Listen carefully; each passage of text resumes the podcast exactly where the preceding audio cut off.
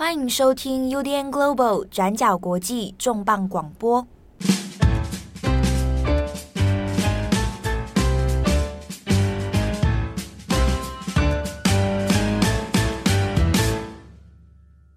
Hello，大家好，欢迎收听 UDN Global 转角国际重磅广播。我是编辑七号，我是郑红。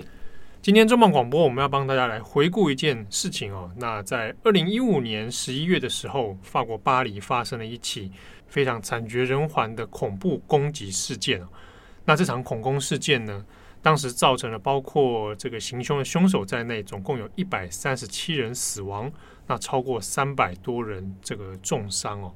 好，那事件呢，其实经过了非常多年的相关调查，那现在在二零二一年的九月八号，终于要正式来进行开庭审判。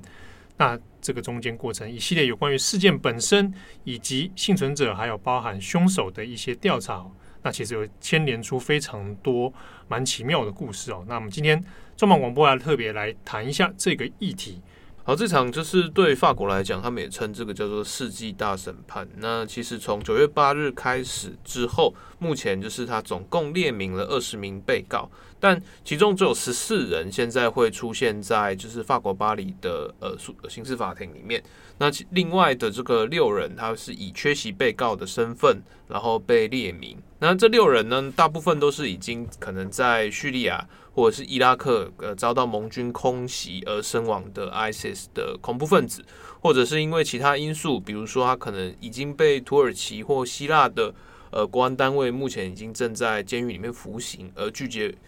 被引渡到法国，这种种的因素呢，所以才会就是引让这个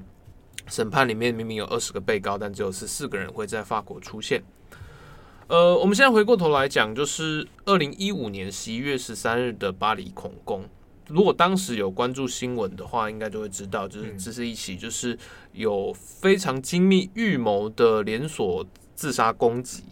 那在攻击之中，就包括就是说，已经已知有七名的恐怖分子死在了就是一月十三日当天晚上的攻击之中。那如果就是这些恐怖分子已经死掉的话，那今天的整个诉讼到底要审理的什么？对，还要还要审判什么？好，还要追查什么东西？对，如果的恐怖分子都死掉的话，那你现在要审死人嘛？对啊，啊，感觉应该是不就结案了吗？这一次之所以会引发就是法国社会，甚至是说全世界的高度关注的其中一个原因，就在于说，就是目前这二十名被告里面，其中一人，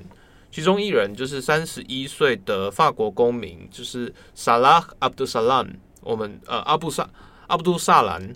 他其实是在呃十一月十三日巴黎恐攻里面的唯一一名至今还存活的恐怖分子。他是当天十一月十三日的攻击者之一。我们现在已知，就是当天的总共在巴黎街头行凶或参与直接计划的行动者，大概是有十人。那其中七人。在当天的攻击之中，可能被警方击毙或者是自爆身亡。另外两人在逃离了当天的现场之后，于十一月十八日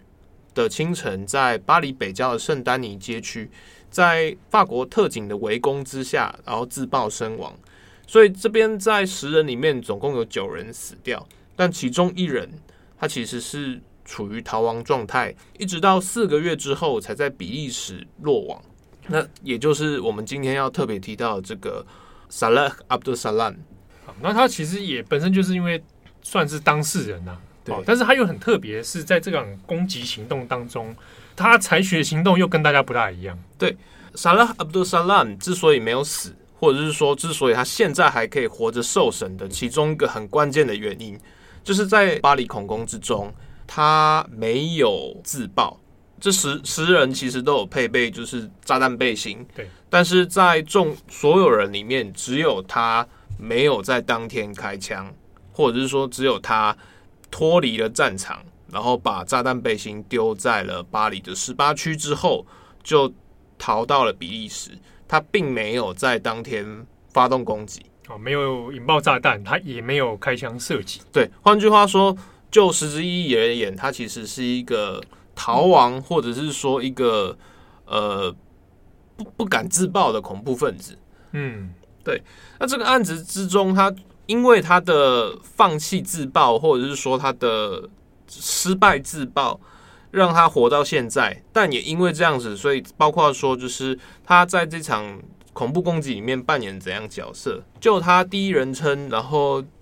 很深入的预知里面，他到底知道这场攻击的过程，或者说哪些疏漏是发生什么事，以及就是对于法国社会以及整个西方反恐界里面最关键的一个因素，就是在这一场审判之中，如何公众如何来显示这个呃放弃自杀的自杀炸弹客，对，他是到底要给他判怎样的罪行，或者是说就是透过这种公开的审判来解析为什么他明明是。好像已经被洗脑的恐怖分子，那会在最后时刻就是选择放弃。那这种放弃的心态，或者是说放弃的逻辑，它所带来的一个呃案件形式里面带又是什么？那是不是可以以就是这个阿卜杜沙兰的故事，以它为一个蓝本或者一个 case 来去看看到底怎么样来做反恐的预防，或者是说就是。呃，如何来说服用他的故事，这个人最后放弃了自杀，放弃了就是无脑的自爆。嗯，那是不是用他的故事可以警醒世人说，哦，其实所谓的圣战，所谓的极端主义，其实并不并不是这么一回事。在整个反恐策略里，这个人的故事跟他所应该要说，但现在还没说的真相，有可能是就是整个西方在讲。所谓的去基金化，嗯，的一个重要的案例。好，那我们在来谈他的 case 之前呢，我们首先先来回顾一下，到底十一月二零一五年十一月十三号，然后到十一月十四号凌晨，这个巴黎的连续恐攻事件到底发生了什么事情？好，我们现在先回过头来讲，就是把时空拉回到二零一三年、二零一四年。当时，呃，在以伊拉克为开始，后来蔓延到叙利亚的 ISIS，他突然之间就是以就是秋风扫落叶之势，在呃叙利亚跟伊拉克之间建立了所谓的哈里发国。那在这一段期间，他们尊他们的恐怖分子首脑，也就是阿布巴克·巴格达迪为他们的新时代的哈里发。那 ISIS 在叙利亚境内其实实施的是蛮残酷的恐怖统治哦。那包括说像一开始的就是斩首呃美国的记者，那后来是呃约旦的呃空军军官也被他们抓住，然后在摄影镜头之前活活烧死，等等等一些很残酷，然后甚至有已经让人有点超乎一般呃一般国际社会的道德想象的这种这种处事风格，公开处刑。它其实又引发了很多争议，但也是因为这种很激进、很极端，甚至说他们在整个宣传策略上的一个离很夸张的残酷方式，其实也吸引了非常多的呃所谓的呃国际圣战士，也是来自可能美国、欧洲或者其他地方的这些呃。想不开的年轻人，嗯，然后就是到叙利亚跟伊拉克这边接受，就是 ISIS 的这个训练，投诚啊，变成圣战士训练了。对，呃，然后在这一段就是训练之中，就是 ISIS 他们也特别就是为了要管理这一些就是所谓的呃外籍圣战士或者是他们的外籍兵团。然后，所以他们有成立了新的组织。那当中的领头人其实就是他们的外籍圣战士总司令，他是摩洛哥裔的比利时人奥萨马阿塔。奥萨马阿塔他其实也是列名在这次呃世纪大审里面的其中一个被告。可是据说他在二零一七年左右应该是死于盟军的空袭之中，已经被呃锁定性的轰炸杀掉了。那所以在这几年其实都没有他的新的情报，或者是应该说，虽然说盟军认为他已经生死，但因为就是在叙利亚跟伊拉克，他那个的那个地形因素，其实很难去辨识说你现场去捡他的 DNA 的尸块啦，你其很难去辨识说他是不是真的死了，所以他现在是处于一个生死未卜的状态。阿萨马阿塔其实在呃。叙利亚境内其实一直就是负责在接待这些呃来自欧美各国的外籍圣战士。那除了就是把他们训练成就是精兵良将，然后就是为 ISIS 当做一个那种宣传旗帜之外，其实大概从二零一三年、一四年开始，就是阿布巴克·巴格达迪，也就是 ISIS 的魔王。就已经有开始在受授意他麾下这一些就是所谓的外籍兵团，就开始要做一些就是针对呃西方本土的恐怖攻击。嗯，那这个。在为什么要把这战线拉回到就是西方本国境内？当时 ISIS 的逻辑有点像是借此要就是重新号召全球圣战，比如说像九一一事件，就是盖达组织对纽约的打击，那其实让盖达组织在全球的声势大振。虽然它成为了就是世界。呃，头号的恐怖敌人这样，对，就是被全世界围剿。嗯，但也是因为这样，所以就是全世界的圣战士，全世界激进主义者都会往盖达的旗帜下集中。对，在当时的状况里面，其实 ISIS 也也是有要跟盖达一较长短的意思。那同时就是在呃呃，ISIS 在伊拉克跟叙利亚就是攻城略地，成立了实体。的控制范围，成立实体的政府，实体的哈里发国之后，那盟军对于 ISIS 的打击也开始，就是让就是 ISIS 觉得应该要就发动一些就是相应的报复行动。因此，大概在二零一三年开始，巴格达迪就授权就是呃阿塔要他就是开始来策划，要针对欧洲，特别是欧洲本土的恐大规模恐怖反攻。好，所以。其中一个很重要的目标，现在就先锁定在了欧洲本土了。对，那虽然说要打欧洲本土，可是欧洲各国其实也蛮多的。那到底要打哪一国？其实呃，各自呃，ISIS 下面的人也是有点散兵游勇，就有点不太知道怎么样处理。那阿塔其中受令任命的一个 一个算是地方的头人，你看，就是我们这次在十一月十三日巴黎恐攻里面的主谋，就是比利时人。阿巴伍德，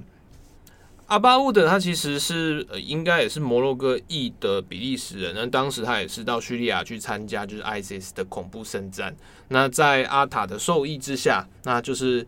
认为说，就是比利时或者是说比利以比利时为主的法语区，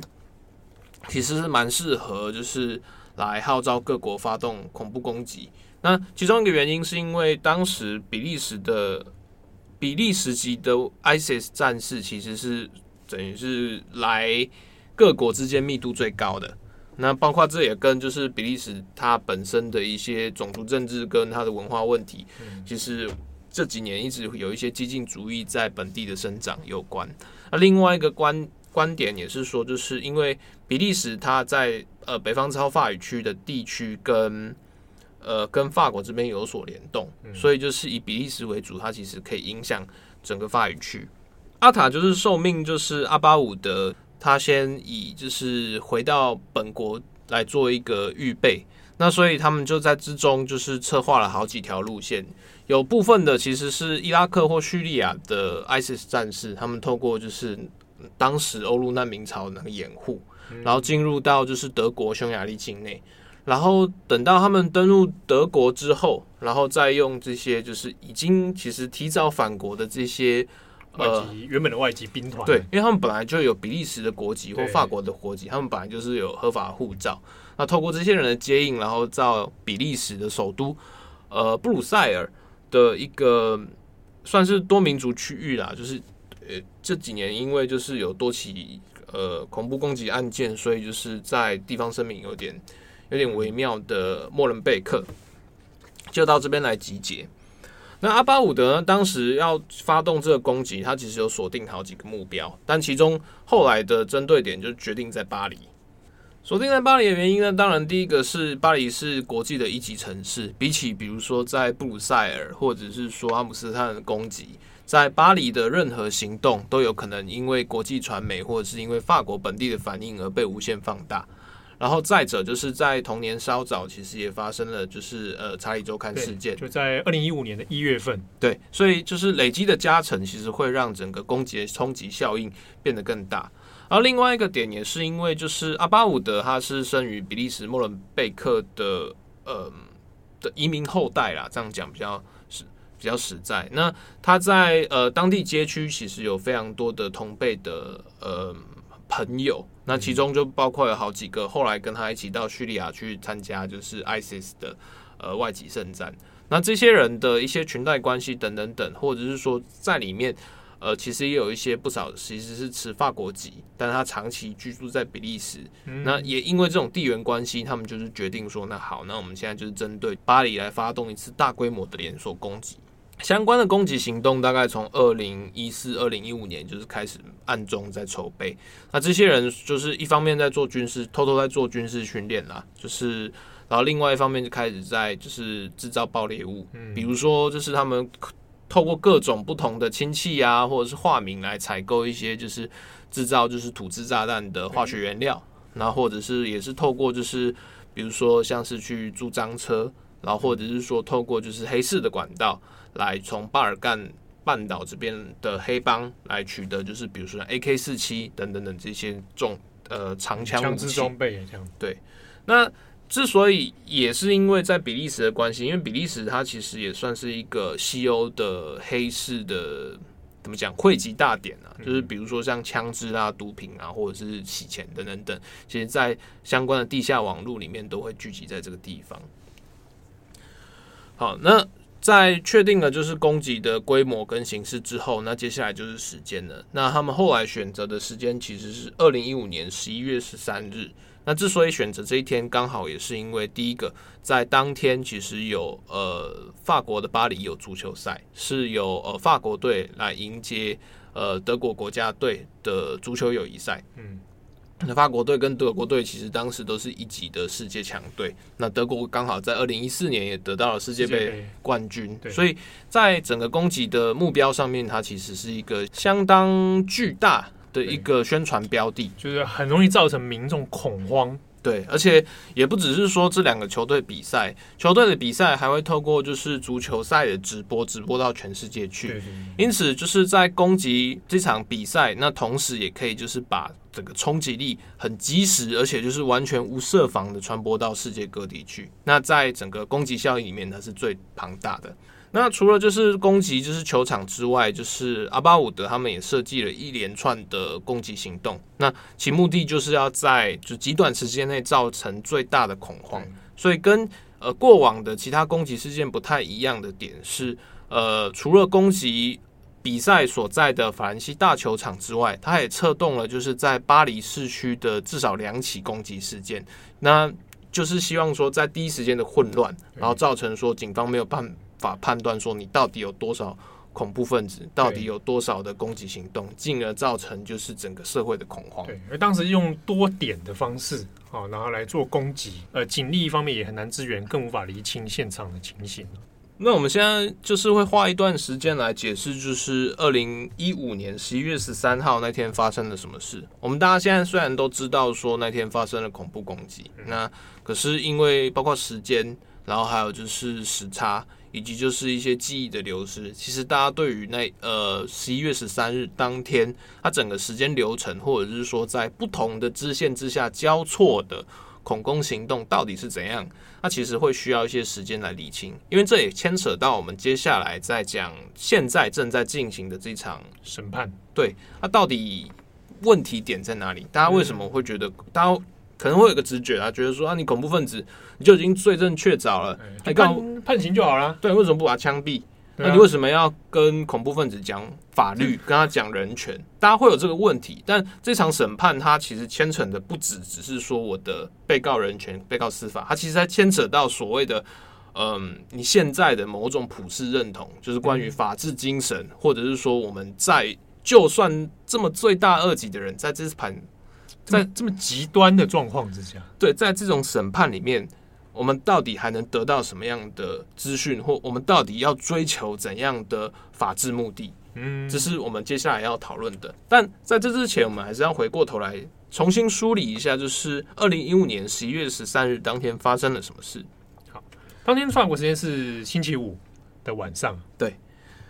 呃，台湾时间其实是礼拜六的早上啦。那这件这件事情，其实对我来讲是算是呃，在职业生涯里面蛮重要的一件事情。嗯、因为当时其实转角也才刚成立一个月，那是应该是我们开战以开战以来第一起重大的国际事件。我们是二零一六呃一五年的时候成立的，十月中。对，那成立之后呢，其实一开始也是弄得乱七八糟，就是不知道自己的定位是什么。嗯，那所以这件事情，第一个是它的规模来非常之大，而且对历史的冲击是有决定性的作用。然后再来是它的及时性，嗯，其实就是直接考验了，就是呃国际新闻它的。资讯的需求，那个时候转角国际还没有过去二十四小时这个单元哦。对，所以在比如说在事件发生之后要怎么样处理，那在各大就是华文媒体都已经在及时更新，甚至新闻已经开始就是二十四小时直播轮播的时候。对，那我们的角色是什么？那当时大家可能也没多少人在看转角，那现在已知大家听众可能那时候也都不知道我们。呃，所以当时怎么处理这件事情，对我来讲其实学到蛮多的了。就是而且又刚好是在礼拜六清晨是放假时间，那已经下班了，那你要怎么处理？对吧？你要处理，那你要怎样？呃，你要怎样提供比别人更多的东西？当时其实我现在回想起来，好像没有做什么事情，但我记得好像做了类似像镜头故事之类的更新，对，简单的更新，但其实。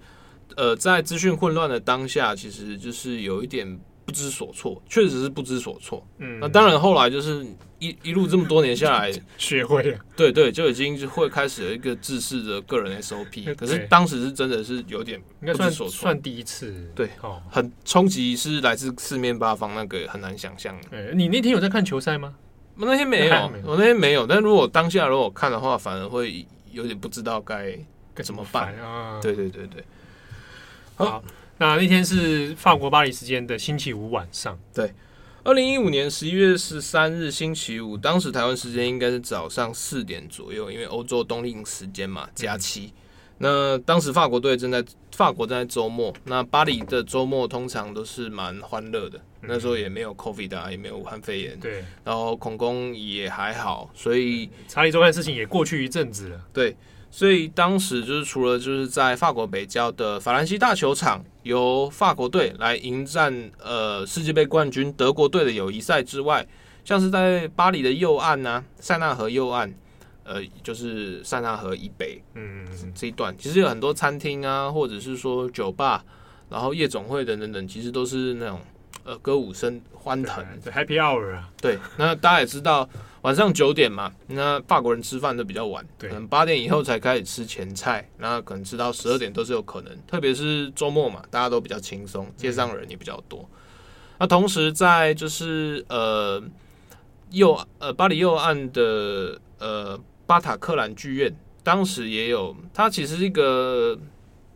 应该应该有点算是有点像，可能像台湾的，比如说像台北的 The Wall。哦，嗯，他现在还在吧？还我的沃吗？空间？哎，我不是很确定，但但应该算是在台北，应该都蛮有名的。对，那时候也迎来的就是就是周末的演唱会。那当时也邀了，就是美国，我自己觉得还算蛮有名气的啦，就是那个 The Eagles of the Death Metal。对，他算是。呃，算是流行流流流行摇滚啊，就是常常会在电影里面啊，或者是说像是广告里面的配乐会出现。对那主唱就锵锵的，然后就是 MV 都乱七八糟，只是以一种蛮就是黑色幽默的形式，算是蛮蛮蛮让人觉得还蛮快乐的一个乐团啊。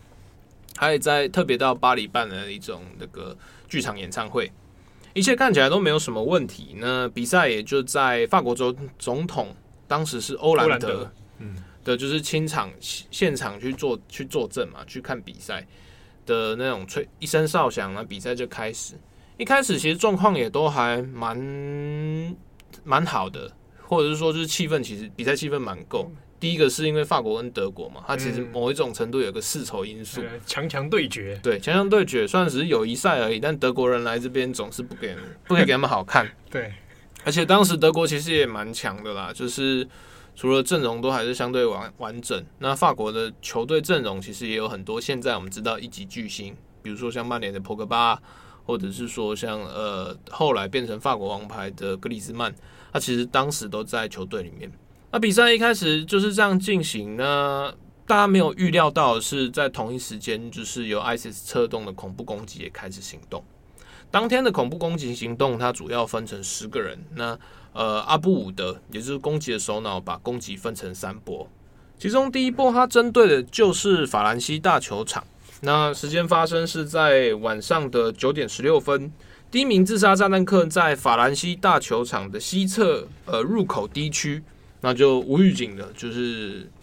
按下自爆按钮。第一声巨响就在就是全球直播之中，然后从场外传进了球场里面。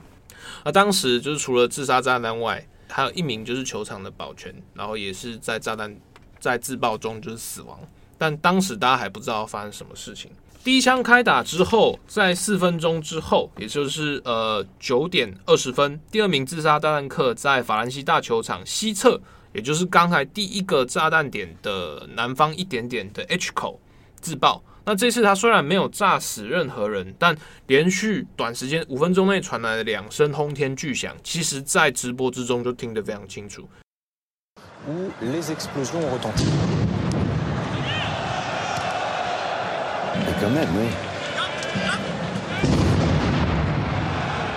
球场里面的球迷其实听到那个爆炸声，连续两声爆炸声，大家第一个时间是错愕，但后来大家也觉得说，哎，有可能是外面有那种放烟火，对，疯狂球迷在放烟火或怎样，所以大家其实会是在那边哦嘞，很欢乐的状态，在那个状态下很难转换过来意识到那个警觉性。对，那就算是球场里面。持球的法国队当时听到巨响以后，虽然放缓了就是传球的攻势，但大家好像也不觉得说有一个很迫切性的威胁。嗯，比赛就这样子继续。那继续之后，呃，但球场里面的总统国安国安团队就开始发现不妙，因为这个声音来的有点突然，而且在四分钟之后，九点二十四分，在塞纳河右岸。就是巴黎第十区跟第十一区的热闹街道，好几间餐厅就突然就是被不知名的枪手开车边开车，然后边持枪扫射。嗯，从九点二十四分到九点三十六分之间，这个扫射的车辆就是沿街就针对着，就是比如说酒吧、咖啡厅、餐厅，只要有人多地方群聚点，它就是无就是胡乱的扫射一通。嗯而且因为当时他很多塞纳河那边的那个餐厅也都是户外的，嗯嗯，对，大家会在户外街道上面用餐，对，所以其实那个状态下是蛮直接而且危险的。对，在这短短十六分的扫射里面，造成了至少三十九人死亡。那也就是在这个状态之中，就是法国总统欧兰德他接到了就是他国安团队的一个紧急通知，收到讯息很简单：发巴黎目前正遭遇恐怖攻击。在九点二十四到九点三十六分之间，就是呃，巴黎第十区跟第十一区其实变成一个街头战场，就是所有人都搞不清楚状况，就是枪声大作，那不断有人就是倒在恐怖分子的枪下，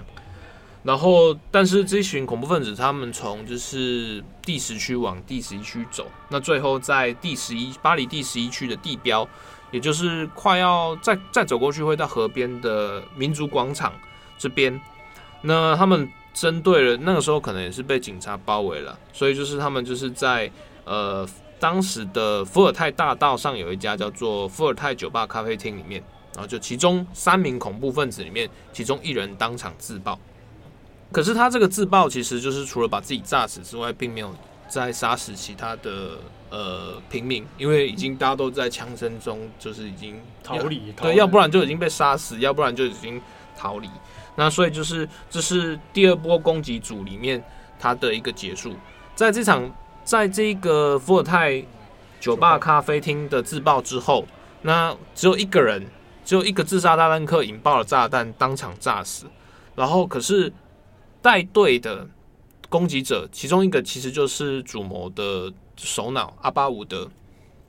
阿巴伍德他其实跟他另外一名同伙，他其实两个人并没有自爆。他们反而就是在不明原因之下把自杀炸弹、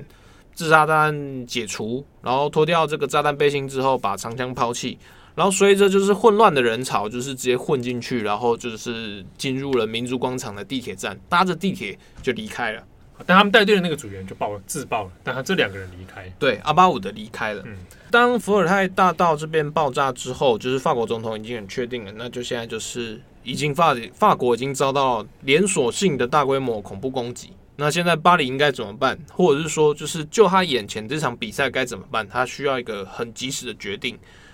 那欧兰德他在当下其实做出了两个判断，第一个判断是他自己必须要尽快离开球场，然后到就是安全地方来坐镇法国的总反恐行动。然后第二个决定，他必须要判断说，那在这种状况之下，就连法兰西大球场本身都已经成为恐怖攻击的锁定目标。那这场比赛，它牵扯到的不仅是德国国家队、法国国家队这些呃全世界知名球星，它还牵扯到。八万名正在比赛里面看比赛的德国跟法国的球迷，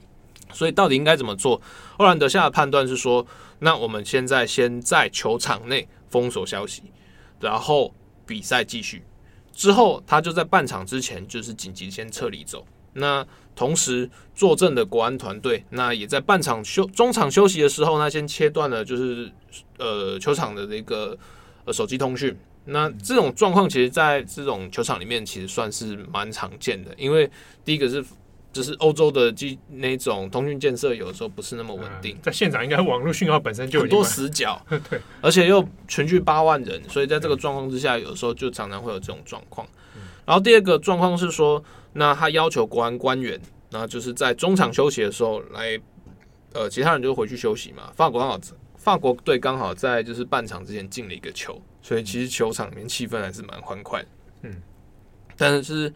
现场的官员就是紧急，就是要求就是德国队的主教练勒夫跟法国队主教练德尚两个人就是到把他们两个抓到小房间里面，然后通知他们在比赛进行的现在，巴黎正在遭遇连锁性的大规模恐怖攻击。那就官方的立场而言，希望这场比赛能够继续。其中一个原因是因为。呃，我们现在不知道巴黎街头它的状况到底是怎么样。如果这个时候散布恐慌的话，球场里面会乱。对，会万一这个时候让他们疏散出去，你其实也不晓得会不会遇再遭遇危险。对，你外面有可能比球场里面更危险。就是在这个状况之下，我们没有办法确保就是八万名球迷跟就是德国队、法国队的安全。那第二个问题是说，就是那在这种不知道的状况之下。那还要不要继续比赛，或还要不要继续进行？其实应该要尊重，就是两国国家队教练的直接判断。那勒夫跟德尚他直接在简单的讨论之后，两个人虽然有点挣扎，但是就决定就是比赛继续。那其中特别是德尚，他本来想说是不是要把这件事情跟自己法国队国家队的球员讲？哇，这个这个很讲出去的话，大家球员七上八下。对。那后来德尚在思考很短的思考，中场休息也才十分钟十五分钟。对，在思考过后就决定不要讲。那不要讲的原因是因为第一个是你讲了以后，呃，有很多资讯德尚自己是不知道的，比如说攻击规模有多大，外面有多危险，死了多少人，法兰西球场安不安全，这些东西我都没有办法回答。第二个是，就算我现在告诉他们，然后他们无心比赛，然后决定暂停比赛或终止比赛，大家也离不开球场。那你可能反而造成场内球迷更多的恐慌，于是在这个状况之下，宁可就是瞒着自己的球员，那让比赛在呃不知情的状况之下继续进行。嗯，可是这件事情，这当然事后它其实有引发很多的很多的人性的挣扎，因为不是说就是呃球员们有没有知情的权利，或者是球迷们有没有知情的权利，因为就事后来看，其实呃让比赛继续或不要散布恐慌，其实是正确的。但比如说，当时法国队的主力中场那个时候，呃呃的防守防守王牌啦，就是拉斯蒂亚拉，他的表妹表姐啦，就死在当时呃场外的攻击之中。嗯，他就是死在巴黎街头，被恐怖分子打死。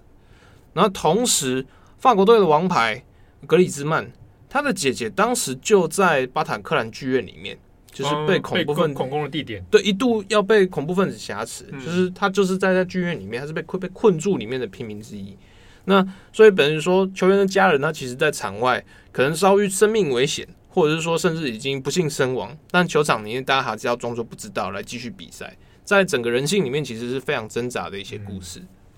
那大概我们比赛从九点开始，那所以大概在九点五十分，也就是中场休息，勒夫跟德尚决定要不要继续比赛的时候，九点五十三分，第三名恐怖分子他埋伏在球场西西南方的外围，他也引发了自杀炸弹，然后自爆身亡。那与第二名炸弹客一样，他只炸死了自己，没有炸炸死其他人。但这个事情其实证明了，就是法国当局或者是说两队国家队教练的决策其实是正确的，欧兰德决策也是正确的。他周边的确还有人埋伏。对，在恐怖分子的逻辑里面，会变成说我用两个自杀炸弹客引蛇出洞，嗯，等到中场休息之后，如果你决定要终止比赛，或者是大家逃出来，我再趁机混入那个。人群里面，对，八万人这样一直不断出来，然后当然你没有办法叛变敌我，对，然后再混到人群里面再自爆，那是不是会造成更大的呃死伤灾难？对，而且还有后续疏散的那个人踩人的问题。对，它其实是非常奸诈，或者是说非常非常恶质的一个、嗯、呃杀伤陷阱。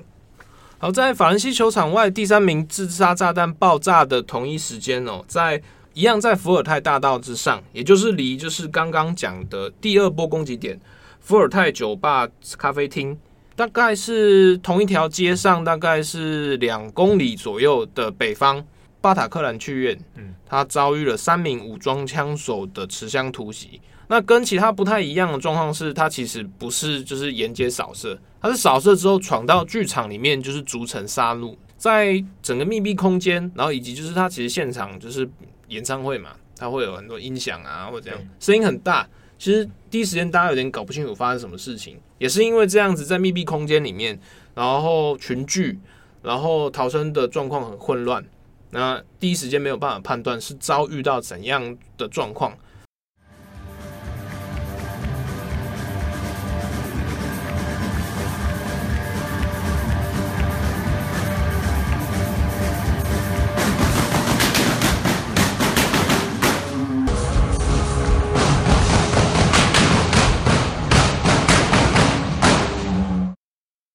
种种的原因交织之下，在巴塔克兰剧院造成了非常严重的死伤。呃，以最后巴黎总共一百三十名平民死亡的一个总伤亡数字里面，大概有九十人都是死在巴坦克兰剧院里面。在三名恐怖分子攻进巴坦克兰剧院里面，人当然有的人就是跳窗逃走，那有的人就是当场被杀死，那还有就是有的被挟持。状况就是维持在剧院里面。那法国警察就虽然说知道就是各地有状况，可是第一时间因为兵荒马乱，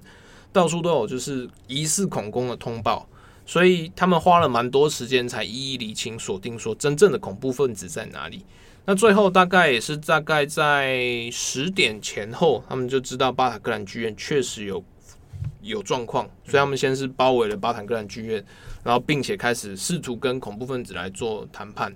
那可是状况一直没有处理好，所以大概在十一月十四日的清晨零点十二分，就法国警方就是下令，就是呃全员攻坚。一开始，警特警就攻入巴坦克兰剧院，那成功的击毙了一名恐怖分子，但剩下两人就直接在剧场里面自爆。自爆之后，现场也是很混乱。那直到几个小时之后。法国警方才终于清点，确认排除了整个攻击行动到此一段落。但中间我们刚刚讲的两名在逃的嫌犯阿巴伍德，他们其实是彻夜逃到了巴黎北方的圣丹尼区。嗯、比较讽刺的是，圣丹尼区刚好也是就是法兰西大球场的周边，所以他等于是在眼皮底下又溜回到那里去。那只是因为在盛怒之下，就是法国的国安单位跟警察、特警、反恐单位。早就已经锁定了，就是这两个人，所以他们在十一月十七日的深夜开始，就是秘密的封锁了圣丹尼街区，然后在十一月十八日，也是就是攻击的三天之后，清晨发动了逐屋的搜索，那并且在围攻之下，迫使就是阿巴伍德在窝藏的公寓里自爆，那最后这逃亡的两名恐怖分子，也就是死在这场自爆之中。十名恐怖分子里面有九人就死在了巴黎。哎，不过我们刚刚讲，前面讲一下，就是那场球赛后来照常进行，然后也真的最后把比赛给比完了。对，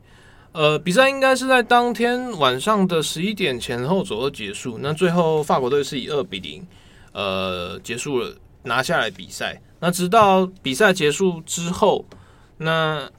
大家才知道说啊，现在外面有状况。因为当时的记者，他们其实有一 cable 网络，他们其实知道讯息。嗯、那球场里面，大家才叫要求说，那所有的球员请尽快回到更衣室，但是球迷请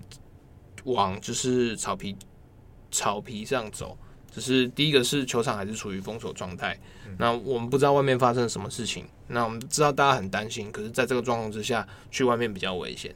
那一直直到就是巴坦克兰剧院大概结束危机之后，呃，法兰西大球场的撤离行动才慢慢开始。那后续就没有再传出就是领就是攻击或伤亡，但整个状况就是也让整个世界或者是说整个法国遇到了非常非常严重的心理冲击，因为过去从来没有发生过那么短时间内如此密集，而且又交叉的连锁恐怖攻击。对，后来其实新闻出来之后，的确是蛮震撼国际的，而且同一年一月才又有了查理周刊的事情。对，那到了年底十一月的时候，又来一起这样多点式的攻击事件，其实对巴黎本身、对法国是很严重的打击。对，我们现在基本上把就是十一月十三日的攻攻击的始末，就是简单的来回顾大家。那可是大家如果听了，大家会发现一件事情，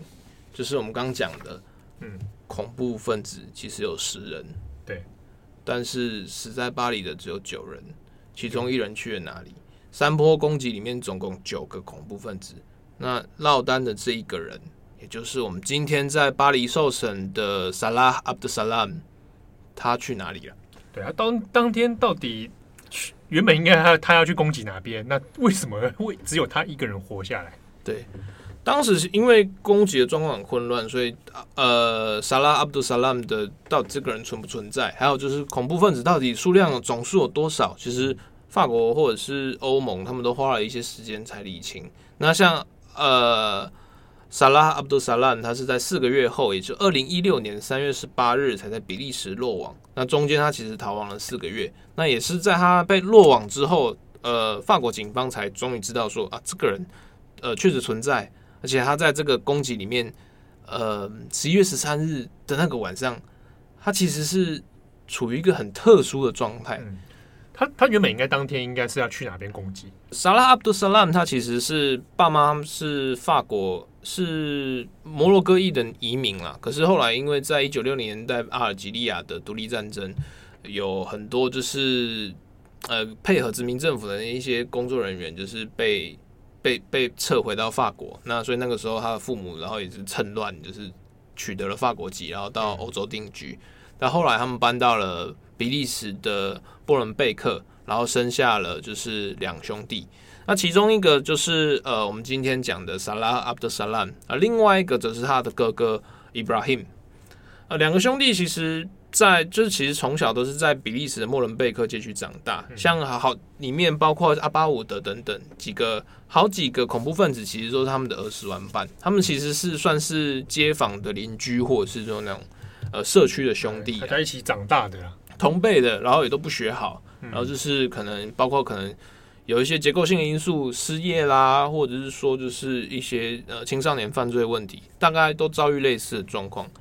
在整个攻击里面，萨拉阿卜杜萨拉姆他其实是跟着哥哥一起来参加 ISIS 的攻击行动。你大概也是在少年的时候，其实都是有一些就是轻微的犯罪，比如说是呃使用毒品，然后或者是说。呃，抢、偷窃等等等，都是一些轻罪啦。那后来就是等到 ISIS 崛起之后，他的哥哥因为阿巴伍德的邀请，就是到了叙利亚去。那参加圣战以后，就是奉命回来。那这段时间其实，呃，萨勒他自己也想要去，但是他以就是因为可能因缘际会，可能没有钱，然后可能或之前刚好坐牢，或者是说就是在呃边境被拦阻等等等，就是没有成功。那可是等到哥哥他们回来之后，他也就是很积极的参与这次的恐怖攻击行动，包括帮大家买就是炸弹的原料啦，或者是说去帮大家在巴黎的攻击前一个晚上要订房啦、租车啦，他都来做一些策划行动。根据就是法国跟比利时警方事后的一个连锁的调查，哈，他们其实是在后来的攻击行动里面才发现，当时的恐怖攻击里面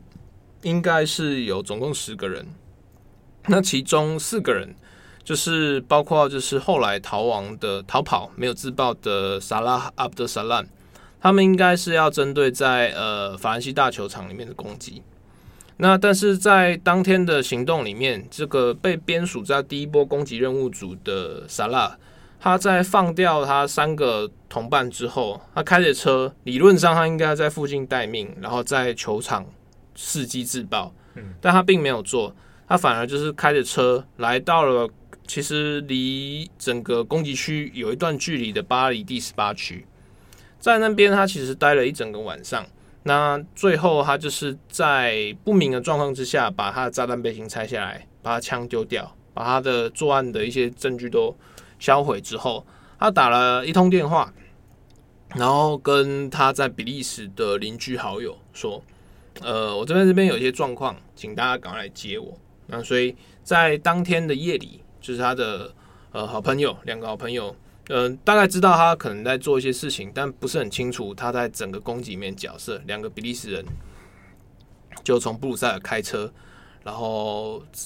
把他接回到比利时去。那中间他甚至阿布萨拉姆还有在边境啊，就是被被警察盘问，然后甚至有接受记者采访，就是说啊，现在审查很麻烦等等等。但是、哦、他当晚还这样子，对，但当时并没有被怀疑。嗯，那。他逃跑这件事情，其实，在事后里面其实会有很多疑虑。第一个点是说，呢呃，根据呃阿布杜萨拉姆他自己的说法，他其实是要在法兰西大球场自爆。那可是，在他的炸弹背心不知道为什么按钮坏掉了，哦、嘿，按按不下去，按了没有反应，我自爆失败。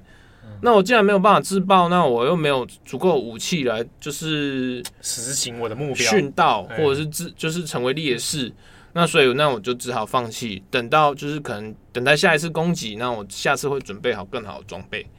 那这件事情是他对于就是他比利时的同伙的说法。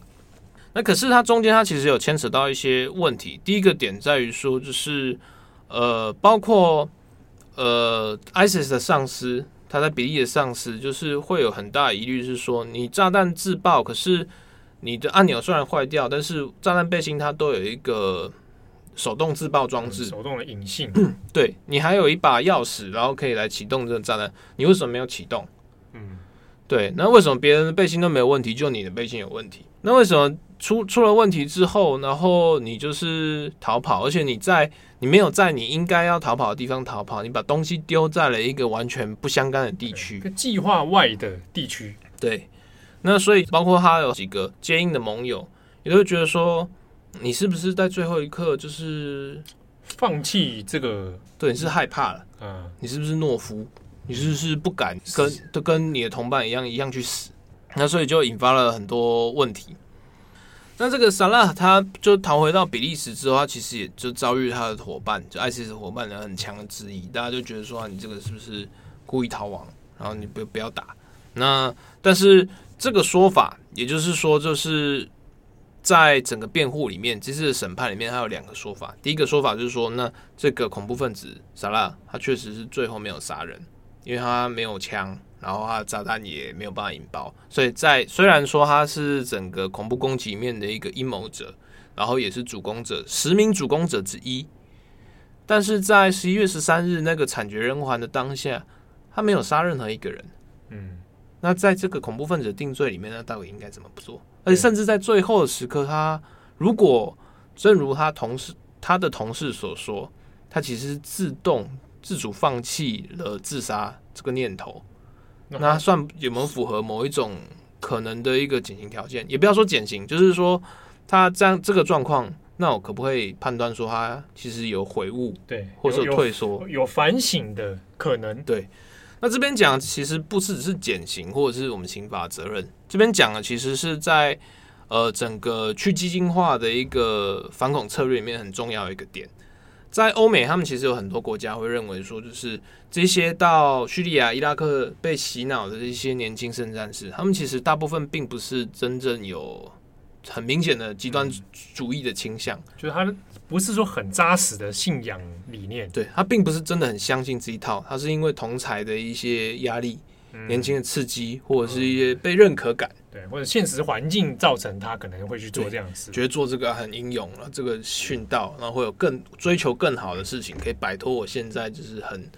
落水狗般的赖皮狗的人生。嗯，那这个事情其实，在后来就是萨拉被捕之后，有很多的他的第一任律师的一些交谈里面会知道，他其实也不太上清真寺，甚至他古兰经也没有认真读完过。那如果你连古兰经都没有读完，那你怎么能可以说你是一个虔诚的穆斯林？啊、那如果你不虔诚的话，那你对 ISIS 的这个效忠，或者是说你对于恐怖攻击殉死这个这个概念，或者你对圣战的意义，对，哦，好像没有一个很坚实的思考体系在里面。对，或甚至可以大家会回回来说，就质疑说，是不是直到到确定你的朋友、你的伙伴自爆死在你面前的时候，你才发现说我到底在做什么啊？那如果是这个这样的假说成立的话，那呃，萨拉阿卜杜萨拉姆的故事反而会变成就是西方在比如说去精去基金化的一些策略，或者是说在这些呃后反恐时代的一些宣传里面，嗯，其实是一个很重要的教范。对，因为其其实摸出了一个线索，警示实录了，就是就是他的故事会让大家说，大家以为的其实是另外一件事情，嗯，大家是真的被洗脑了，就是大家认知的这些激进主义者。其实并不是那个样子，对，那而且他们这些人是有可能可以终止他这样的激进行为对，可能这个故事之后，然后我们有更多的一些迹象，哪些人有可能，我们有可能可以拉他一把，不是说帮他，至少也是帮我们自己，就再也不要就是受到这种人的恐怖威胁，预防下一次再发生这种攻击。对，但这个说法是一个是其中一个质疑点，那另外一个质疑点就是说。呃，反对派就是检方，他们其实另外一个质疑是说，萨拉阿卜杜萨拉姆那一天之所以到十八区这件事情，到底是不是逃跑？因为在隔一天，就是由 ISIS 这边公布的这种所谓的呃殉教者录音里面，阿卜杜萨拉姆他自己其实有发出一个录音，就是说啊，我是要在十八区这边自爆。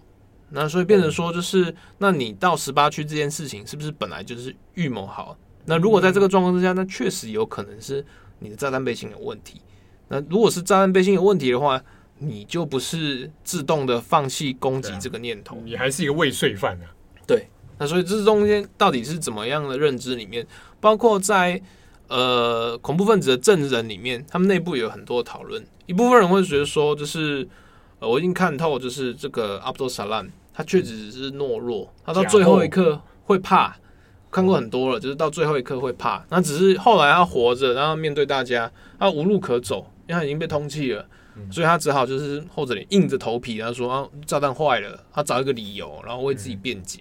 然后为自己开脱。但就现实而言，他确实是退缩。但另外一个说法就是，我们刚讲，他们其实有另外一个决定性的证据，就是说在三呃。在三月二十一日，二零一六年三月二十一日，也就是下一起恐怖攻击，我们刚讲的莫伦贝克的 ISIS 恐怖网络，它发动的下一波恐怖攻击，呃，比利时布鲁塞尔连锁恐怖攻击行动之前，情报单位他们检获了一部笔记型电脑，里面就是有阿巴伍德等同伙留下来的一个恐怖攻击计划。那里面里面有几个档案，就是在讲十一月十三日巴黎恐攻的连锁计划。中间根据已知的一些记录资料，在这份情报硬碟里面，呃，法国的情报单位发现说，当时在巴黎恐怖分子应该要有十人到十一人左右，并且分成五组。那五组里面，已知的第一组，他们被称为就是伊拉克组。那伊拉克组就是有一些外籍的圣，就是伊拉克的圣战士在针对。法兰西大球场的自杀攻击行动，这个跟我们刚刚讲的一样，先用两个炸弹引诱出大家逃亡，再用第三个炸弹来造成最大的杀伤。然后第二个组就是欧马尔组，它其实是呃阿巴五的一个代称，它当时针对就是法国的市中心，也就是十到十一区，它就是要造成最大的伤亡。然后第三组就是我们刚刚讲的巴塔克兰剧场，嗯。基本的三组，那最后它也是如期进行。但是问题在于说，硬点里面还有另外两个攻击目标。第一个代号叫做史基普，史基普指的是荷兰的阿姆斯特丹史基普国际机场。第二个指的是巴黎地铁，它并没有讲说到底是哪一个地铁。对，嗯、但是如果我们回头来看阿卜杜萨拉姆他逃亡的路线，那确实有可能就是在十八区的某一个地铁站造成的恐怖攻击。但史基普机场当天虽然有 ISIS 有好几个恐怖分子都被抓，他们有说是在攻击那天他们有去场刊，可场刊的目的就是让情报单位觉得很疑惑，因为你们明明知道十一月十三号巴黎会有大规模的恐怖攻击，你们怎么会在攻击前的两到三个小时之前，从比利时开车到荷兰阿姆斯特丹，绕了一圈看了一圈以后，就原地折返？那你也可能知道，说你在折返的同时，可能会因为恐怖攻击的爆发，然后在跨国边境里面遇到就是反恐特警的盘查，那这样不是提前事迹败露？对啊，所以大家有在怀疑说，他们是不是其实当天也有考虑要攻击史基普国际机场？然后另外一个点是在于说地铁的问题，就是不太确定说为什么要，如果你要攻击地铁，为什么要跑到十八区去攻击？就是你为什么不在附近？就比如说法兰西大球场周边？或者是说你就是在十十一区，就趁着大家逃难的时候再发动攻击，或者是说更市中心的一个攻击计划，就中间它地缘关系让人看得不太懂，就是为什么会是第十八区？好，好像那个计划的逻辑有点串不起来。对，而且就是说，如果是第十八区的话，这样就可以解释说当天为什么在事后公布的这个恐怖分子自白录音里面，阿布杜萨拉姆会说：“那我就是要在十八区发动攻击。”这个东西到底是不是预谋的？其实有存在很多的疑虑。而且同一天，其实恐怖分子在攻击之前，呃，众人其实有特别绕到巴黎的戴高乐国际机场，当然大家也是绕了一圈以后就走了。那中间，那对于机场的攻击启动啊、策应，比如说到底是为什么不攻击呢？是不是因为人数的问题，还是有说什么样的装备遭遇的状况？其实就是这一次调查里面，或者是说这次审判里面，大家希望透过交叉比对，对。来做一个调查或者是证实的一个疑点，把当初一些计划细节还有逻辑能够串起来，让它更清晰一点。对，我们刚刚也有讲到，就是二零一六年三月二十二日的布鲁塞尔攻击事件，嗯、这应该也是转角创立不久之后一连串的事情之一。嗯，当时的状况其实一早在比利时布鲁塞尔国际机场的航厦里面，连续遭遇了两起自杀炸弹的袭击，然后后来在几乎同一时间的。呃，在布鲁塞尔市中心，也就是欧盟总部的地铁站里面，在车厢里面也爆发了就是自杀炸弹案。那总共三名自杀炸弹客死掉，但是在攻击之中，刚好也各自有总共有两名自杀炸弹客在最后时刻放弃。那其中一个在就是呃布鲁塞尔机场，他那个时候是戴了一个渔夫帽，然后也是被监视摄影机拍下来，但后来他把炸弹丢在现场，就自己逃跑了。刚好就是呃萨拉阿布德萨拉姆兄弟。他们儿时在莫伦贝克的街区玩伴，他叫做穆罕默德·阿布里尼，所以根本就是熟识的人嘛。对这件事情，我们今天讲就是阿布里尼他逃跑嘛。对，然后呃，萨拉阿布德萨拉姆他也逃跑嘛。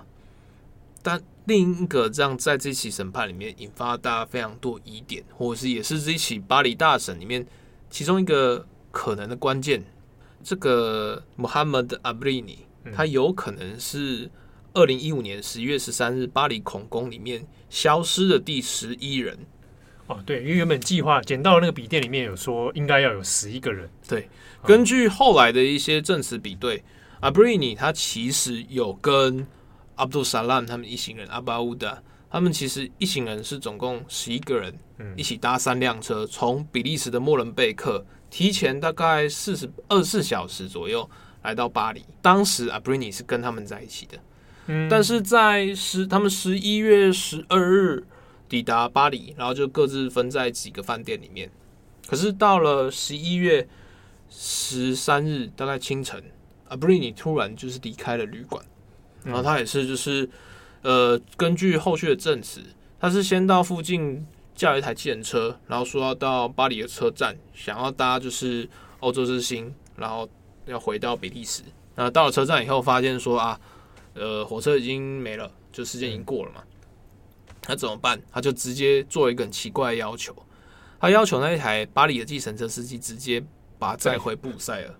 哇，一路直接载回去？对，对，这件事情就是有点反常，也是因为这个反常的行为，让大家觉得，呃，后后续的一些调查觉得很奇怪。就是第一个怀疑是说。阿弗里尼是不是在十一月十二日那天晚上突然时间退缩反悔，退出了这场行动？嗯、隔天一大早就马上就想跑掉。对，在攻击的前的可能十几个小时，然后就撤回比利时。这件事情是不是真的发生？然后如果这件事情发生的话，是不是就直接影响了就是巴黎恐攻的恐怖分子人数，进而影响了就是他们可以打击的目标范围。嗯，对。那阿布瑞尼他到底是扮演什么角色？他是另外一个生还的攻击者嘛？那后来他在呃四个月之后，在比利时布鲁塞尔机场，他这次担任主攻，然后也被拍到，他也是逃跑。那他的说法是说，那他到最后就觉得很害怕，那我不行，所以他才逃跑。可是他直到现在，他还是否认说自己是巴黎恐攻的一个主要攻击者。他认为他否认他参与那个。根据阿布里尼的说法，他当时他其实是为了要送好朋友最后一程，所以才到巴黎去。他知道说啊，我这几个好朋友啊，比如 Ibrahim Abdul Salam 啊，Aboud 他们接下来都要殉道了。呃，就是要自爆，要死掉了嘛，嗯、所以就是在你最后一页，我就陪你，然后陪到你最后一页之后，那我就逃跑，嗯、我就走了。因为既然没有事，我是下一个任务的人，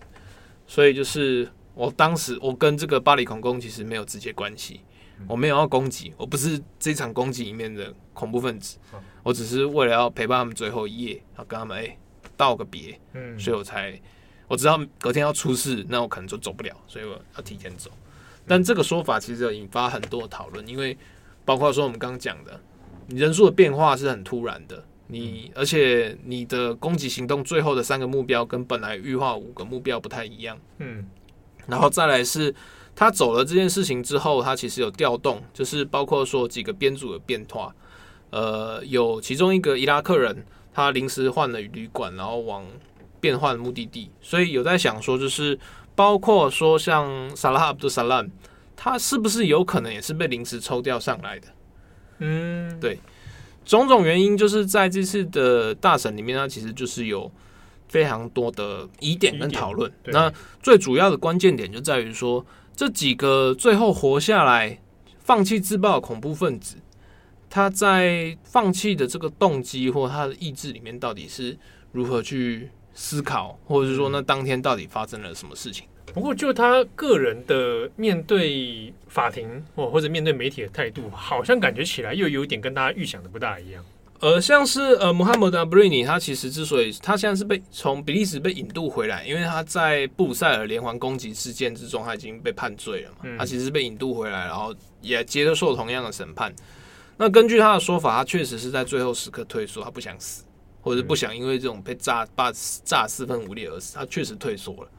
然后他也认为说，在他已知的一些接触里面，他认为就是阿卜杜萨拉姆其实也是退缩了，只是他死要面子不敢讲。嗯，对，他认为说他现在在这个状况之下，他如果讲了，他会变成全 ISIS 之敌啊。那他就是对于过去他一连串的一些认自我认同，他会崩坏。所以包括律师啊，或者是说就是几个呃现在还活着的恐怖分子。其实都有讲，就是他们认为，就是萨拉阿卜杜萨拉姆，第一个他信仰没有那么虔诚，第二个是他对于极端主义的呃忠诚没有那么高，第三个是他确实有很大的可能，就大家认知范围里面是在十一月十三日那天退缩了。嗯，那他现在后来表现出来的样子比较像是硬撑起来，想假装一个那个表象。对，那当然在这个状况下是很合理的，因为在法国他现在也没有死刑嘛，嗯，你不可能被处死。那我在这个状况之下，我是 ISIS 的成员，那我也是当时攻击里面主谋的一个唯一生还者。在这场大审之中，二十人里面十四人在法国出庭，那我是罪行最高的那一个，那最受关注的那一个。那所以在这个状况之下，包括上九月八日开庭以后，呃，萨拉阿卜杜萨拉姆他的态度是非常之差，态度个人态度恶劣，不配合，然后。包括说像之前跟检察官的互动，他其实就已经呃说法颠三倒四，嗯，而且一次比一次强硬。然后像在九月八日第一次开庭，他要做一个个人身份陈述，他也都是讲说，就是我在此作证，就是万物非主，唯有真主，穆罕默德是唯一的使者啊，在那边答非所问，对，就是故意在那边闹事，哎，然后故意展现好像好像很对，然后这法官他就问说，那你的年龄啊？你的职业啊，你的姓氏，你的父母是谁啊？那、嗯啊、他的回答就是说，呃，我的职业，我的职业就是 ISIS 的圣战士，其他其他做的事情不值得一提。我就是唯一的职业就是 ISIS 的圣战士，我的父母跟这个一点关系都没有，不想提。他现在把这个人设拿出来了，对，对他就是变成说，他透过这个方式，他不断的在法庭上在在展现自我，嗯，然后也强调就是说，那就是炸弹彗星坏了，嗯，对我还是非常坚强的战士。然后一天到晚就是在法庭上就是干扰，就是那个进程，然后跟法官那边抬杠，整个状况呢会让人觉得说他好像反而透过这次的公开大审，变成一种自我宣传了，会或者是说自有一种在自我的预言，就是说啊，就我自己的刑诉，就我现在的态度，我就是证明说我就是一个忠贞的恐怖分子，我不是懦夫。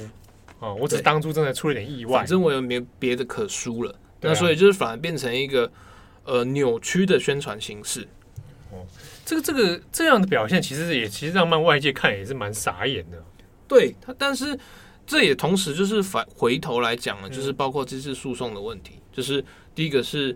恐怖分子这种极端主义的诉讼，那你到底要不要做公开的审理，或者是说在这次他以一种很大张旗鼓的方式，包括说大概有一千八百个。民事诉讼的代表，然后出席，然后包括证人里面也有找了，就是比如说法国内政部长，甚至前总统欧兰德都会在证人席出席，就是他的整个呃诉讼时间会拖到九个月之久，嗯，所以大概明年的夏天才会有一个初步的判，就是才会完成就是整个听证的程序，规模蛮大的，对对啊，很复杂、很庞杂、很大，所以大家也会怀疑说，那在这个状况之下，你真的有必要给恐怖分子一个？对世界发生的机会跟舞台嘛，就算他可能不是像阿布巴克·巴格达迪或者是宾拉登那一种，就是恐怖首脑，对，但是让他成为一个 icon，成为一个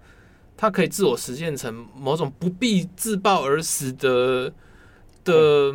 圣战英雄的形式，这样真的是好事吗？啊、或者媒体或者转播上面，如果对他的讲的话有文必录，嗯，这个东西到底对于去极端化的政策有什么帮助，还是说造成反效果？其实是蛮让人困惑的。对，那同时就是包括诉讼里面，那也有很多就是被害者家属也会认为说，像这些二十个被告，他们都还有自己的公社辩护人，像阿巴呃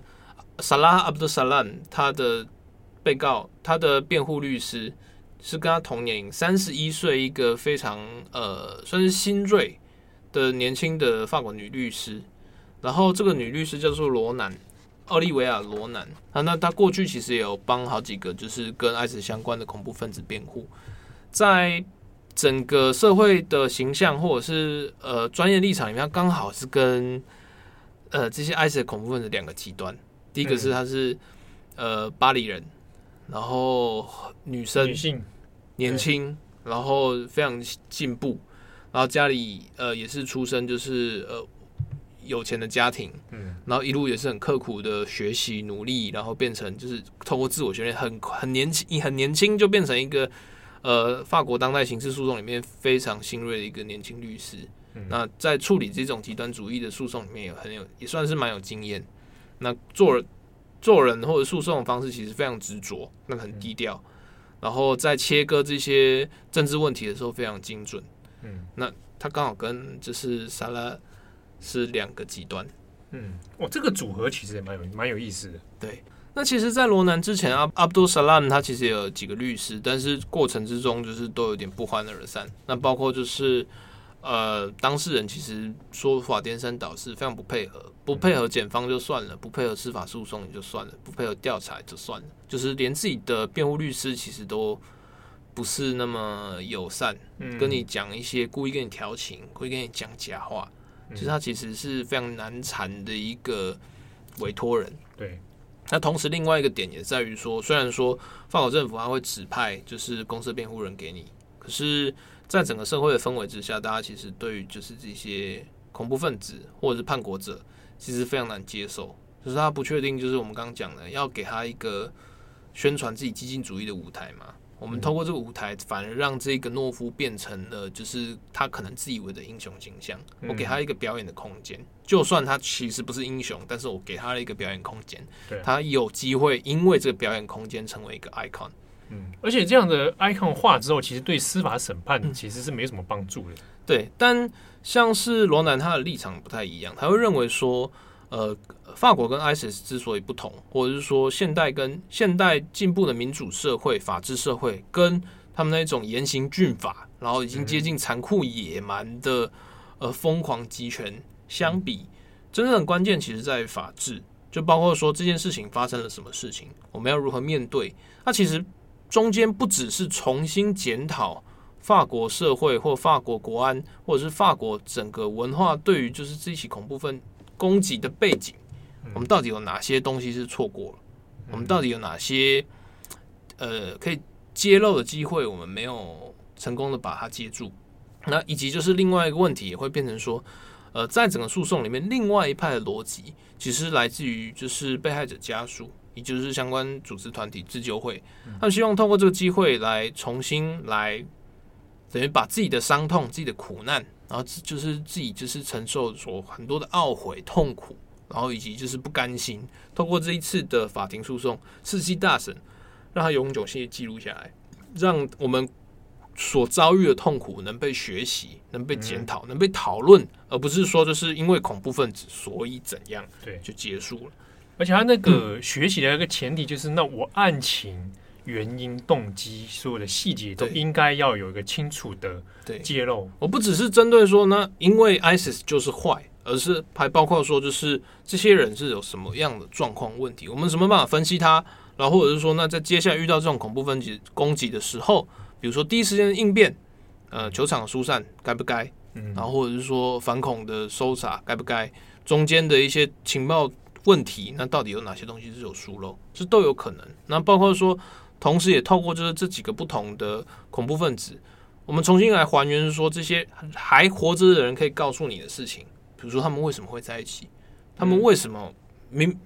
比如说好，七号你跟你邻居，你邻居要去。去去发动恐怖攻击，你会跟他吗？不会啊，完全不会。跟平常二十万半，你记得几个人？对啊，其实也没多少。那这些就是所谓的恐怖分子的手术羁绊，它是如何形成的？嗯，那我们有什么方式可以破解？那或者是说，就是这种手术羁绊一定要变成极端主义嘛？那中间我们到底有什么方式可以让他们改过向善？或者是说，我们不要说改过向善哈，就是可以阻止他们走入歧途，变成一个社会的不定时炸弹？对啊，我在。真的发生爆炸的前一刻，至少让这个事情可以先被预防。对，那这件事情几个案子其实里面诉讼还有很多疑点。那主要疑点就还是说，那呃，Abdul Salam 他到底是为什么放弃？嗯，那他可不可能在这整个诉讼里面改变他的态度，然后坦诚他这里面的一组心路历程？有没有可能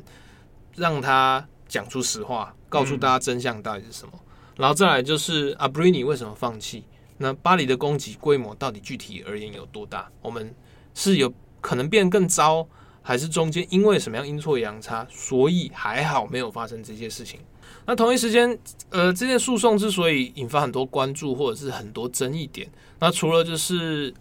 整个故事或者是整个伤痛的一个具体化进程之外，那也刚好跟他的时间有关。他是在九月开庭，那预计要维持九个月。所以是在明年二零二二年的六月前后才会有一些眉目，可是大家必须要注意时间，总是非常重要的一个呃阅读关键。嗯明年的二零二二年三月开始就要是法国的总统大选季节，对，大概是在四月左右会投票，然后预计通常啦会，因为他们是两阶段投票，就是通常第二阶段投票应该会在五月左右进行。那这也刚好跟就是审判的那种高潮或是一个状况会有一些重叠，社会的关注程度。哦、我们知道，对于法国政治有略微了解，都知道这几年其实一个流行的关键词是极右派，对，反移民，然后针对就是所谓的，他会用马克宏的说法，就是伊斯兰极端政治，对，对，它是一种国家的威胁。那所以在这个整个推波助澜的状况之下，它会不会成为一个？总统大选前的一个政治问题，嗯，那马克宏他在这几年其实不断在讲要根除这些伊斯兰分离主义的威胁，极端分子。对，他一开始是中左派，可是后来演变成传统的右派。对，他他的说法是伊斯兰分离主义。然后他的对手目前看起来最有力的就是左派的对手，其实是法国现在的社会党籍的市长。伊达哥，他这个礼拜已经宣布说，他准备要参选了，参战了，确实有机会。然后女性市长，进步派，他比较能符合，就是呃，法国对于就是都市中产阶级的想象。对，还有一些 原本曾经期待过马克宏，后来大失所望的人。对啊，那巴黎市长他同时也是在处理这一些系列恐攻里面的一个重要角色。嗯、那对上马克宏，两种不同的一个政治逻辑碰撞，还不要忘记，还有就是一直一选再选。极右派勒庞，对，勒庞前阵子其实销声匿迹一段了。极右派之间还有新的，就是极右派名嘴也要参战，所以整个状况其实会变得非常复杂。可是，呃，读国际新闻的时候，常常就是很忌讳的一点，就是想当人儿，嗯，大家都会觉得说，哎，一定会分裂法国，一定法国人一定又要战。但有一些状况，其实是在疫情之后反而有一些和缓。就我们之前有讲过，包括说像是疫情之后的缺工。或者是疫情之后的一些社会冷静，其实都有在让欧洲重新再讨论。呃，我们过去那么排移民，说他们抢工作机会，嗯，但就现在来讲，我们确实需要一些底层劳力。我们不要讲别的好了，呃，比如说餐饮服务业，对，那比如说就是卡车物流业，现在是劳工，现在在欧洲是缺工，缺工到一个爆炸，就是你有钱都找不到人。在这个状况之下，大家真的会重新冷静的开始讨论说，那。是不是其实我们确实是要一些老实的移民，嗯，啊，或者外通过外来移民填补现在社会的一些空缺。我们最后其实也用就是在法国世界报号特别提到，就是法国国家人权咨询委员会在二零二一年推出的最新国情的民调报告，就是呃，其实里面有特别指出，就是法国社会虽然过去一直在讲极右派崛起啊、反移民运动啊，然后社会分裂啊。但是整体社会的民意对于呃新移民的态度其实是逐渐在放缓。那虽然就是在二零二一年报告里面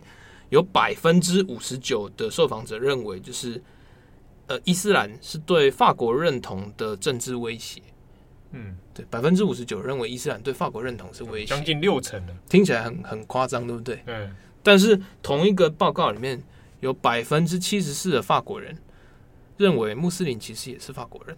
他跟我们没什么不一样。嗯，对，在法国大概虽然因为法国因为它的一个政教分离的一个整个立国的宗旨嘛，世俗化的传统，laicite，嗯，所以他们其实很少在做呃人口普查的时候不太会去触及，就是比如说你是不是宗教信仰等等等，他会特别就是不做这件事情，因为他认为说这是你的自由，那我我不管你，对。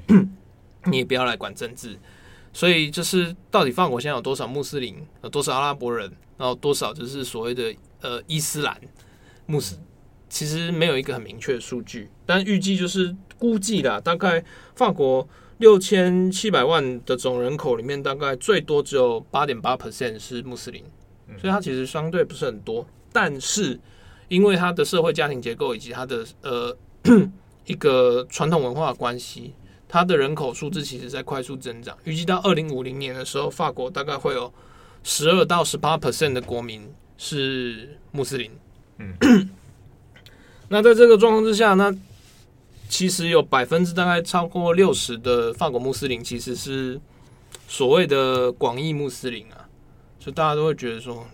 讲难听，大家现在讲穆斯林就是有一些人就是。阿拉花瓜，其实都你们都恐怖，是嘲笑你们嘛？刻板印象，觉得你们就是落后。嗯，但是我们现在，呃，就现实来讲，法国可能大概一半或者是三呃六成、七成甚至八成的穆斯林，他其实是所谓广义穆斯林，他就是比如说他会不吃猪肉，但他也不会刻意避免猪肉，然后他可能不喝，他可能他可能信仰真主。然后他的自我认同，他会觉得说啊，我是穆斯林家族来的，那我可能就是穆斯林。但他也不太也一上清真寺，对，那一天五次礼拜，草帽一家他也没在管。啊，那甚至说有酒来啊，觉得心情好啊，就喝喝两口，觉得他餐，保留可能部分穆斯林生活的一些传统。但是他其实并没有遵循传统穆斯林应该要做的武功，还不缴税，嗯、也不讲那个天课，然后有什么，啊、也不上清真寺，礼拜也没有在特。古兰经也一知半解，但他在认同里面，他会觉得，他这个是我文化的一部分，我是广义的穆斯林，那、啊、这也算是穆斯林。对，我们比较举经典例子来讲，西丹啊，他也认为他是一个广义的穆斯林，可他酒照喝啊。嗯。而且基本上生活习惯也没有那么看起来传统穆斯林的样子。对啊，那其他比如说像法国队几好几个球星其实都是穆斯林，他平常也是嘻嘻哈哈那边唱嘻哈，可是进球以后，他可能也会做一些就是对天讨拜的动作，啊，或者他是崇拜真主。对，但他其实你要说他上清真寺吗？好像也没有。嗯，就是这些东西其实都是非常广义的认同，他到最后变成一个认同政治，而不是真的说你对于这个信仰里面到底多扎实，或者是说这个信仰是不是确实因导致了你的极端化？这中间其实。因果关系不是那么直接，嗯，没有那么必然的那个连接啦。对，好，那这集其实我们就是简单来讲一下，就是这次的诉讼啊，或者是说这次的调查。其实有些事情我也是在这次的审判里面才知道，哦，原来那个时候还有一个人啊，对，对，因为我我也一直以为想说，嗯、啊，判判刑大概就是当初有人活着，对啊，他说就是那十个人嘛，对。那活十个人里面活了一个，那也就算了。竟然还现在怀疑是有没有第十一个人，是有个隐藏隐藏人物消失的第十一人，听起来像柯南。对啊，柯南剧场版，版对不 对？对对对。但你让整件事情变得非常戏剧化，还包含到律师的辩护啊，然后包含这个人这个人的自己面对法庭的态度。希望这一集就是讲的还算清楚啊，因为接下来九个月应该会有更多的故事，那我们也会持续的为大家来更新。呃，这场对于我们不讲法国政治，可能对于国际的历史都有非常重要影响力的悲剧事件。对，好，那感谢大家的收听，我是编辑七号，我是志宏，我们下次见喽，拜拜。感谢你的收听。如果想知道更多资讯，请上网搜寻 UDN Global 转角国际。